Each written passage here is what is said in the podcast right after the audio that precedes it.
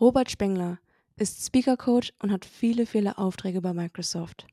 Seine Rhetoriktrainings sind mittlerweile so beliebt, dass man sogar als Mitarbeiter monatelang im Voraus warten muss, bis man an einem seiner Workshops teilnehmen kann. Was sind häufige Fehler, die Sprecher machen? Wie kann man genau Lampenfieber und Nervosität überwinden? Und was für Tipps kann er uns mitgeben, die man sofort anwenden kann? Das erfahrt ihr alles in dieser Episode. Viel Spaß beim Zuhören mit Robert Spengler. Ready. Go. Super, Robert. Du bist schon jahrelang auch bei Microsoft Speaker Coach. Was sind denn so häufige Fehler, die Sprecher machen? Ja, im Business ist definitiv äh, das Festhangeln an einer PowerPoint und damit dem Verlust der Präsenz. Also das ist so der häufigste Fehler. Gerade in dem Business-Kontext Da lasse ich oft dann immer eine Präsentation nochmal ohne PowerPoint machen, äh, ganz ohne PowerPoint, obwohl da vielleicht auch Zahlen drauf sind, Statistiken drauf sind, Mhm. die tatsächlich auch schwarz-weiß belegt werden müssen. Ja. Und es ist immer die Erkenntnis, eine Präsentation ohne Folien, ohne Slides ist immer die beste, die beste Präsentation. Das heißt, der nächste Schritt ist dann, die eine oder andere Folie mit dazu zu packen, ja, weil ich äh, Zahlen, speziell Zahlen zum Beispiel, immer schwarz auf weiß sehen will. Dann, da will ich jetzt nicht nur das auf der Stimme hören, dann will ich sagen, ah, okay, das ist ja hier belegt hier, hier mhm. sehe ich, hier sind die Geschäftszahlen, ja, oder bestimmte Prozesse, die sehr komplex sind. Trotzdem ist die Erklärung in der Regel immer einfacher ohne den Slides. Also weg mit den Slides ist klar auf alle Fälle mein, mein erster Tipp bei, speziell bei Menschen, die in die Karriere starten, ähm, ist mir auch aufgefallen, dass sie ganz stark darauf fokussieren, zu kommunizieren, was sie denn schon alles gelernt haben und was sie studiert haben und was sie alles machen und teilweise auch eine gewisse Bescheidenheit. Also sehr viel Fakten und äh, sehr viel komplexe Themen präsentieren. Wahrscheinlich in der Meinung, äh, die mangelnde Erfahrung dadurch zu kompensieren. Dabei geht da leider Kompetenz auch verloren. Ja. Das macht eigentlich Sinn, weil der rote Faden ist dann dementsprechend die PowerPoint-Präsentation. Und eigentlich will man ja die verbale Sprache sozusagen als roten Faden haben und die PowerPoint-Präsentation sollte sozusagen das Gesprochene unterstützen. Genau, so ist es. Ne? Also du sagst es, der rote Faden ist der PowerPoint und das darf es nie sein. Und das mhm. ist äh, zunächst mal so ein Trugschluss. Ja, es gibt mir den roten Faden vor, aber es Mhm. ist halt, das ist, ich brauche, der rote Faden muss ein Gummiband sein, ne? Und es darf Mhm. nicht hier wirklich so starr sein, wo ich nicht nach mhm. links und rechts komme. Den roten Faden habe ich im Kopf, vielleicht auch auf einen Zettel, den niemand anders sieht. Selbst das Mhm. wäre ein Hilfsmittel. Ja. Ja. Äh, oder es kann sogar der, der Zettel sein, den ich äh, hochhalte und sage, okay, was habe ich denn jetzt noch alles auf meiner Agenda drauf? Ne? Ja. Äh, vollkommen in Ordnung, der soll sich ein bisschen kleiner sein als der. Und, äh, äh, und dann schaue ich, okay, ah ja, Jetzt habe ich, oh, Punkt 3 habe ich vergessen. Vielleicht ist er gar nicht wichtig gewesen, dann kann ich weglassen. Ist er auf der mhm. PowerPoint, bin ich schon wieder in diesem Korsett drin. Ach so, okay. Also geht es eigentlich eher darum, im Moment zu sein und wirklich Moment da zu sein, sein ja. im Raum zu sein. Ja.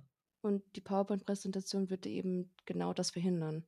Ja, genau, richtig, ja. Das mhm. ist, in, wir haben doch alles äh, im Kopf, dieses Wissen. Wir mhm. wissen, wir kennen uns in unserem Thema auch aus. Es gibt eine Ausnahme, ja, aber dafür bin ich nicht da. Das sagte mir mal ein Kollege, weißt du, Robert, wenn ich da am Montag eine Präsentation habe, dann kann schon mal sein, dass ich diese Präsentation selbst zum ersten Mal sehe. Ne? Mhm. ja, klar, wenn ich am Montag, also eine Minute oder fünf Minuten vorher erst erfahre, über was ich sprechen werde und ich in dem Thema natürlich nicht immer ganz drin bin, naja, dann macht es schon Sinn, mit dieser PowerPoint zu arbeiten, aber da sprechen wir nicht von einer guten Präsentation. Ne? Also er sagt, das will ich gar nicht hören, das will ich, das will ich nicht sehen und nicht hören. Aber zum, zum zweiten, ähm, den zweiten Aspekt, den du genannt hast, ähm, von den häufigen Fehlern, die Sprecher machen, dass ähm, die Speaker oder wenn man ganz neu mhm, ganz neu mhm. im Beruf ist und eben eine Präsentation hält, dass man gar nicht wirklich weiß, wie man gefiltert die wichtigsten Informationen mhm, mhm, raushaut. Genau, ja, richtig, ja. Also das alles, was ich weiß, liefere ich aus, ne? Was sind denn Tipps, die du mitgeben kannst, um eben sowas zu vermeiden? Sich selbst zu vertrauen. Alles, über was du sprichst, weißt du Bescheid. Also ich brauche mich nicht großartig vorbereiten. Ich brauche eine Struktur, hole mir ein paar Bullet Points. Ähm, ein Tipp ist eine Präsentation nie wortwörtlich auszuformulieren. Das erlebe ich häufig. Dann kommen oft noch die Notes dazu in den PowerPoints, ja. Oder wenn es ohne Folien ist, wir brauchen ja nicht nur, äh, dass das äh, Skript praktisch ausgearbeitet wird, dann wird es wieder unnatürlich, sondern wenn, dann nur mit Stichpunkten zu arbeiten. Und auch das habe ich im Training, wenn ich schon sehe, wir haben ja auch dann oft Themen, wo ich sage, jetzt stell dich einfach nur mal vor wo Leute vom Zettel ablesen, ja, und dann lese ich da ausformulierte Sätze und sage, ich gehe mal davon aus, dass du dich schon ein paar Tage kennst, also brauchst du dazu nichts aufschreiben, ne? Und dann steht sogar oft drauf noch das herzlich willkommen, ja, äh, ich habe so und so viele Kinder, das brauche ich alles nicht aufschreiben. Ne? Und selbst wenn ich es mal vergesse, ne, sind die Angst natürlich, ah, ich muss es unbedingt erzählen, dass ich so und so viele Kinder habe, dass ich verheiratet bin und wo ich wohne und, und das Alter und so. Nee, brauchst du alles nicht. Also wenn es wenn es nicht rauskommt aus dir, dann war es offensichtlich nicht wichtig. Und wenn es dann interessiert, der wird schon fragen, ja, hast du Familie oder was? Ne? Und dann entsteht wieder ein Dialog, eine Kommunikation. Also weg von ausformulierten Notizen. Struktur brauche ich sehr wohl. Die, da arbeite ich sehr häufig mit Mindmap. Was heißt sehr häufig? Ich arbeite jedes Konzept mit Mindmap aus. Äh, ich arbeite da mit äh, Mind Chat heißt das Unternehmen, das ist eine Software, gibt sehr, sehr, sehr viele Softwarearten ähm, und da kann ich es aber exportieren in Word, in PowerPoint und all diese Dinge. Äh, und die Basis ist ein Mindmap und da arbeite ich gerne mit der, wirklich mit elektronisch, mit einer elektronischen digitalen Variante, weil ich dann kann ich die Äste hin und her schieben und dann habe ich so meine Kernthemen und dann kann ich Unteräste machen und die klappe ich dann auch oft zu äh, und dann kann ich entscheiden, okay, ah ja, da ist jetzt noch eine wichtige Information, jetzt passt sie, dann kann ich sie noch aufklappen und habe dann auch noch diese Information. Also das Arbeiten in der Vorbereitung mit einem Mindmap, einem digitalen Mindmap, ähm, für mich ein Muss. Es ist eine Umstellungsphase. Viele tun sich da schwer, weil wir gewohnt sind, so chronologisch zu arbeiten. Ne? Erstens, zweitens, drittens, viertens. Ähm, und genau das ist aber auf der anderen Seite das Tolle an der Mindmap, äh, da kann schon sein, dass ich das, was ich am Schluss mal geplant habe, plötzlich vorziehe ne, äh, und das von, vom Anfang mal in die Mitte ziehe, weil es einfach stimmiger ist, weil es besser passt. Würdest du das aber auch Anfängern raten? Weil, wenn ich mir jetzt so vorstelle, ausgeschriebene Texte sind ja meistens, haben ja meistens die Leute, die generell sehr nervös sind oder auch ähm, mhm. schnell Lampenfieber bekommen. Und das ist ja mhm. sozusagen mhm. ein Schutz dafür, eben um sozusagen sicher zu sein. Wenn man ausgeschriebene Texte hat, dann hat man es halt vor sich. Ja, gut, dann hast du, aber was hast du für einen Anspruch dann, wenn du einen mhm. ausgeschriebenen Text hast und der Zettel, äh, der liegt jetzt vor dir? Was, mhm. was ist denn dein Anspruch? Was denkst du? Charlotte, was denkst du, wie du damit umgehst? Dann, wie du schon gesagt hast mit den PowerPoint-Slides, dann ist man gar nicht mehr im Moment, sondern hangelt sich eben oder hält sich eben an diesem roten Faden, der eigentlich nur noch dieser Text ist. Ja, ja jetzt, äh, jetzt gehe ich noch einen Schritt weiter. Was machst du, wenn ein ausformulierter Text ist und du hast den vor dir liegen? Ob das Folien sind oder Zettel ist? Was, Dann was glaubst präsentiert man ja nicht mehr. Dann ist es ja gar nicht mehr die Kommunikation, die man eigentlich erzielen will, sondern eben ein Text vorlesen ist ja ja, Text vorlesen, um das geht Ja. es. Du, du, du neigst dazu, diesen Text vorzulesen. Ne? Mhm. Äh, oder du guckst wieder drauf und sagst, ach, da steht noch das. Und das, wenn das dann wieder dieser ausformulierte Satz ist, dann wirst du mhm. zwischendurch, wenn es jetzt nur so zwischendurch ist, mal wieder Mhm. diesen Text vorlesen. Mhm. Und kein Mensch spricht, wie er schreibt, oder mhm. schreibt, wie er spricht. Das stimmt. Hast du dann Tipps für Klienten oder ähm, auch Menschen, die generell sehr nervös sind und einfach Lampenfieber haben. Wie kann man das denn überwinden? Ja, da gibt es ähm, auf alle Fälle einen Tipp, äh, klar, ein Konzept zu haben, das macht schon mal Sinn. Mhm. Äh, speziell aber den, den Anfang, die ersten ein, zwei, drei Sätze mal auswendig zu lernen. Mhm. Das hilft gegen Lampenfieber. Das hilft zwar jetzt nicht mehr gegen Lampenfieber, den Schluss auswendig zu lernen, aber das empfehle ich immer auch in diesem Zusammenhang auch noch zu sagen, okay, meine letzten ein, zwei Sätze, die auch noch auswendig lernen, dann habe ich nämlich einen konkreten Schluss. Mit Blick mhm. auf das Lampenfieber ist der Anfang damit sicher, so brauche ich nicht, ich erlebe das häufig äh, in den Trainings, so, hast du deinen Anfang, weißt du, Ja, ja, das, äh, da, da komme ich schon hin. Ne? Wenn ich da hinkomme, Mhm. dann ist es ein Rumgestolpert. Jetzt bin ich eh schon nervös, ja. Äh, und jetzt äh, sage ich, ja, guten Morgen und äh, ja, schön, dass Sie alle da sind. Und jetzt muss ich in diesem Stress auch noch meine ersten Sätze formulieren. Mhm. Also den Stress brauchst du nicht, indem du die ersten ein, zwei Sätze auswendig lernst. Und da spreche ich jetzt wirklich von den ersten ein, zwei Sätzen, die dann auswendig gelernt sind. Vorher noch, äh, das ist die Übung vorher, da gibt es so Möglichkeiten. Ich bin, ich bin immer nervös. Jetzt spreche ich mal von dem, wie es ich mache. Und wenn das ein kleines Training ist mit fünf Leuten, zehn Personen, ich bin da nervös und es spielt für mich gar keine Rolle, ob da 500, auf einer, 500 Leute vor mir sitzen oder stehen. Ich bin immer nervös. Ich mache so Dinge wie Kind sein.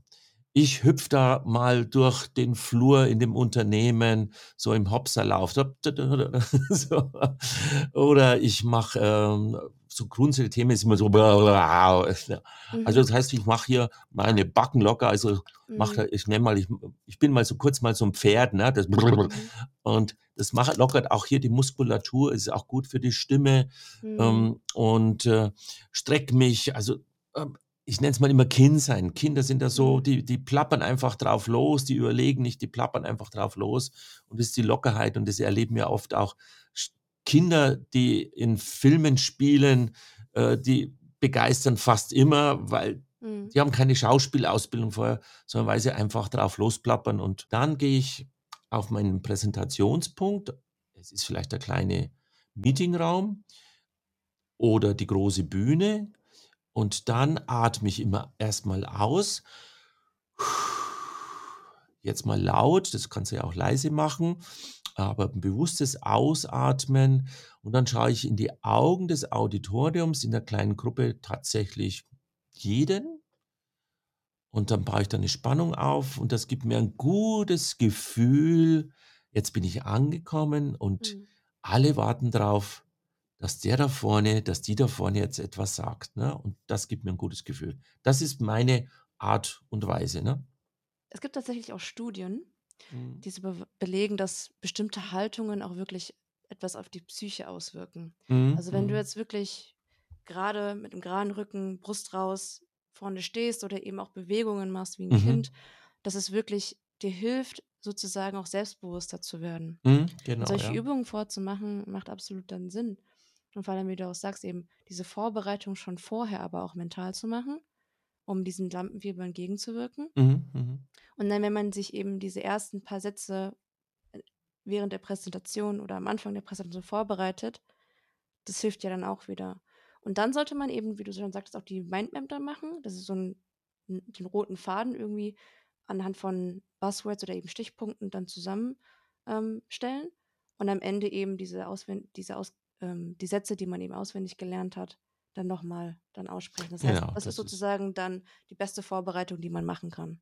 Genau, ja, richtig. Also dieser Call to Action, wie er ja Mhm. oft genannt wird, das muss jetzt keine Handlungsaufforderung sein im Mhm. direkten Sinne, so jetzt geh da raus und mach das und das. Es kann auch sein, was ist der wichtigste Punkt von Mhm. den dreien, die ich dir vorgestellt habe. Auch das könnte ein schöner Schluss sein, Mhm. äh, mit einer rhetorischen Frage zu enden. Jetzt haben wir besprochen, was so die häufigen Fehler sind, die Sprecher machen. Wie gehst du aber individuell vor mit Klienten? Also du arbeitest ja wahrscheinlich auch mit neuen, also immer mal wieder mit neuen Klienten. Mhm. Ähm, hast du da eine bestimmte Herangehensweise oder Methoden, Techniken, um eben die Präsentation von Klienten zu verbessern oder auch die Kommunikationsskills? Mhm. Also bei Klienten, neuen Klienten ist bei der Auftragsklärung klar erstmal die Frage, was, warum buchst du mich überhaupt? Was willst du denn überhaupt äh, von mir äh, lernen? Mhm. Wo siehst du deine Defizite? Da ist oft das Thema Nervosität. Unsicherheit ist dabei. Und es ist sehr häufig dabei, ich will äh, mehr begeistern, ich will leichter überzeugen, ich will mit kritischen Menschen im Auditorium leichter umgehen.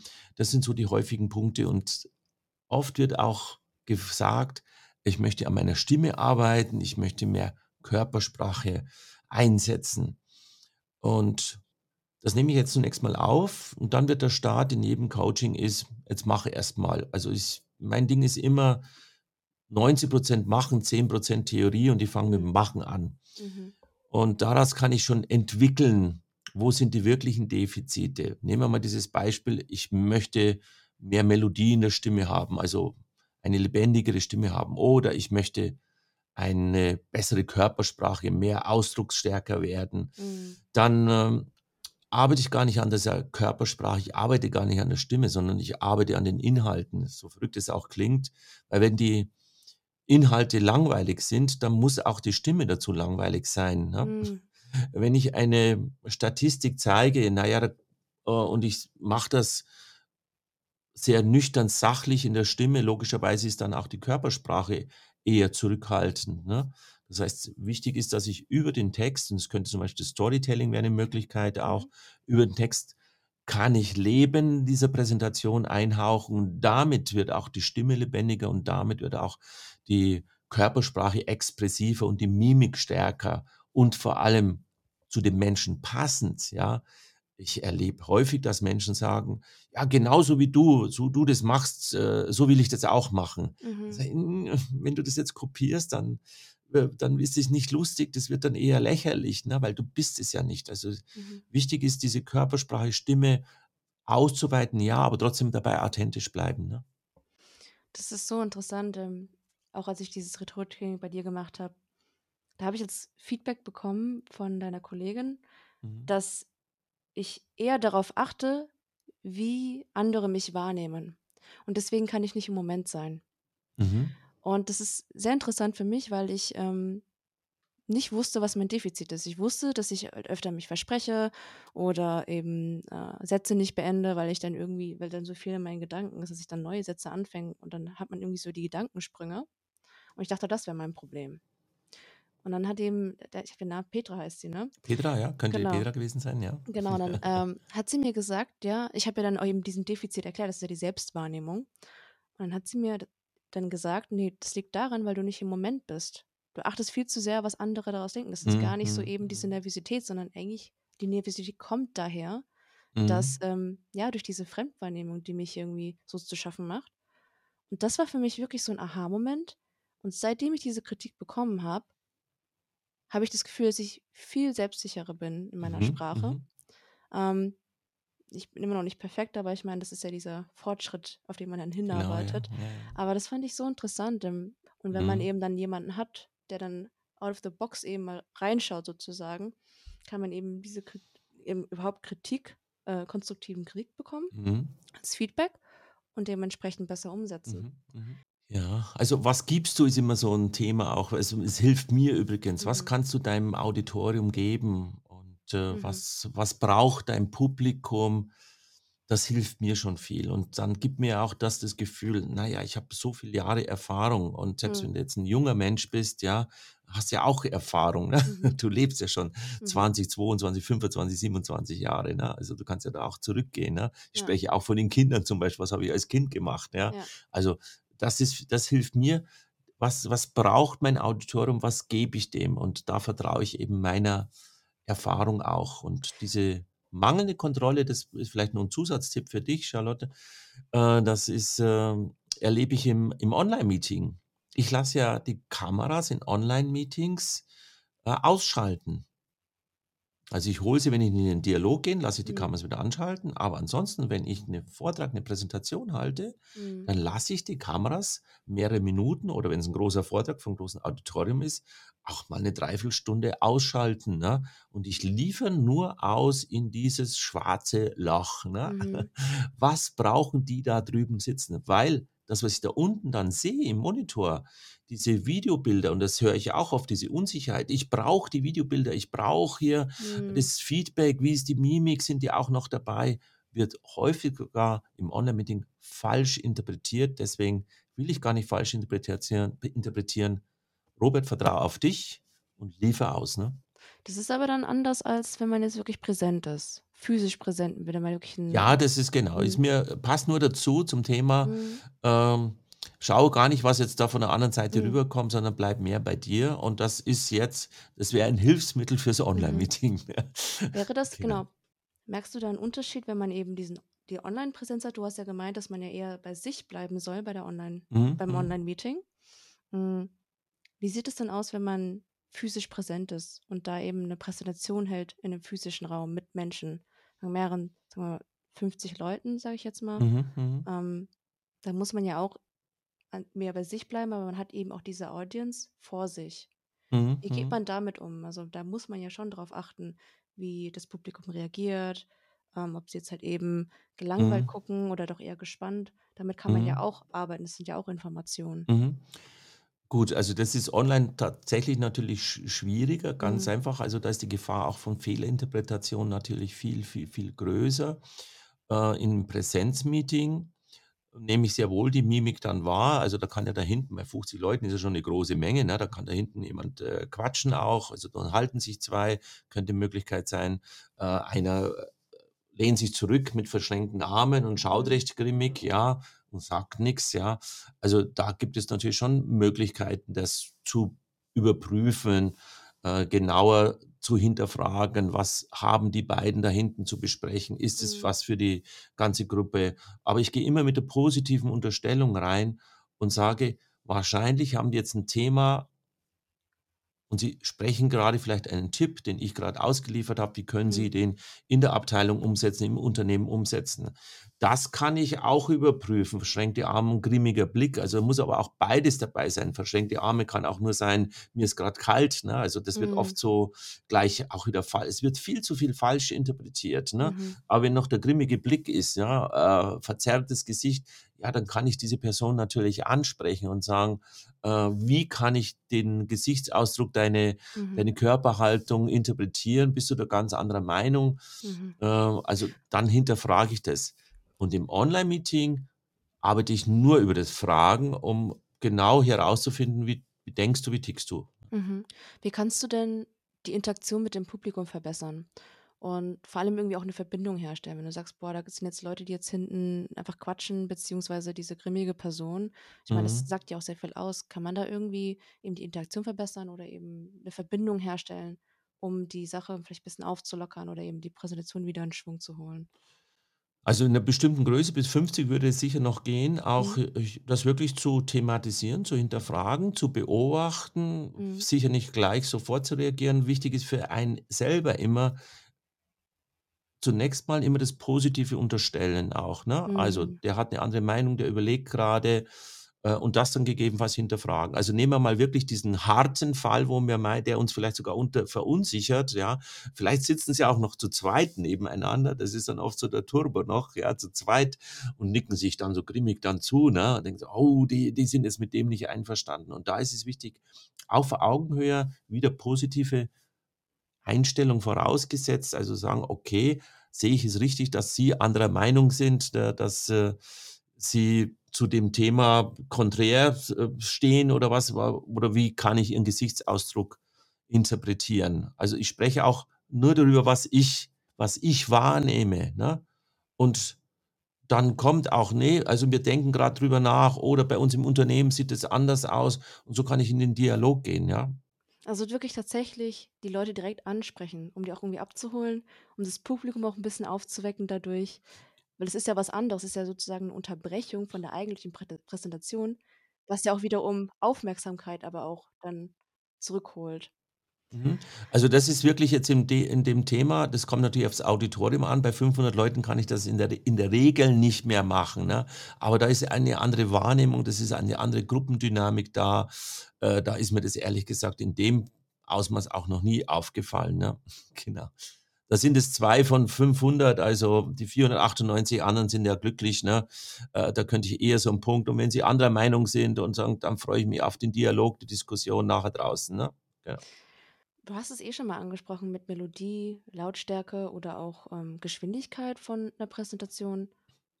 Hast du da noch generelle Tipps, ob man eher langsam, schnell sprechen soll, von der Lautstärke her und Wir sprechen in der Regel alle viel zu schnell. Also, auch da können wir die Schublade aufmachen, ja, und im Business-Kontext sprechen wir beinahe immer zu schnell. Mhm. Wie kriege ich das Tempo raus? Indem ich wieder den Inhalt reduziere, mehr auf die wesentlichen Punkte achte. Äh, wie kriege ich noch Tempo raus? Ähm, indem ich mir bewusst Pausen setze. Wie kriege ich noch Tempo raus, indem ich rhetorische Fragen stelle?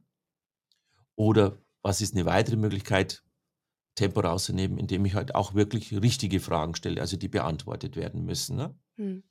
Großes Auditorium wäre wieder die rhetorische Frage, die ist für mich so das, die wichtigste Frage Technik ohnehin, ohne Zeit zu verlieren, nennen wir es mal so, weil ich ein Thema habe. Das heißt, eine, eine rhetorische Frage ist eine Frage, wo das Publikum, das Auditorium nicht wirklich antwortet. Ne?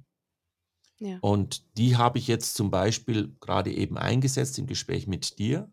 Wie bekomme ich Tempo raus?